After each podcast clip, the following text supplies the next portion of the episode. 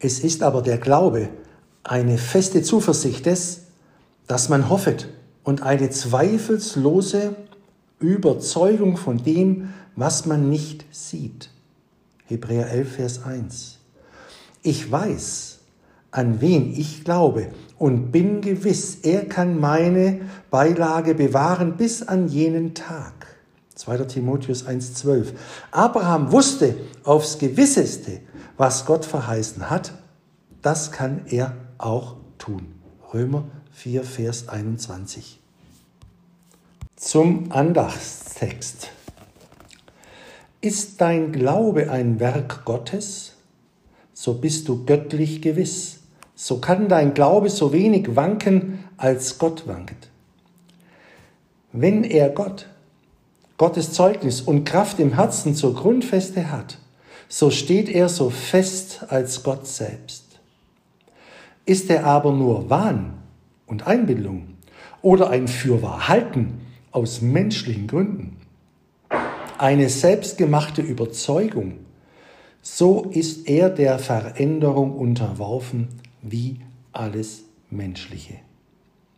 Den Glauben, den Gott im Herzen wirkt, den kann niemand umstoßen. Und der ist ein großes Gnadengeschenk Gottes. Viele machen sich ihren Glauben selbst und deswegen ist er so menschlich, schwach und schwankend, als sie selbst sind, weil er ganz von ihrer Laune und von der Witterung abhängt.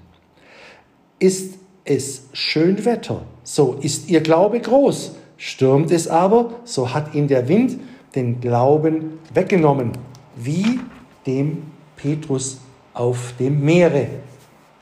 Nein, da der Glaube ja so in dem Menschen ausrichten soll, da er Welt, Fleisch und Teufel besiegen, den Tod überwinden, den Himmel und die Ewigkeit, ja Gott selbst umfassen soll, da er den ganzen Menschen neu schaffen und ihn in ein himmlisches Wesen mit Christo versetzen ihn Christi und seiner göttlichen Natur teilhaftig zum Kinde und Erben Gottes, zum Mitbürger mit den Heiligen und Hausgenossen Gottes, heilig und gerecht, herrlich und selig, wie Gott machen soll, so muss er mehr als ein eigenes selbstgemachtes Werk des Menschen, muss göttlicher Natur aus Gott geboren, von Gott selbst ins Menschenherz gelegt und ganz von Gottes Geist beseelt, belebt und erhalten werden. Und darum haben wir Ursache zu bitten, Herr,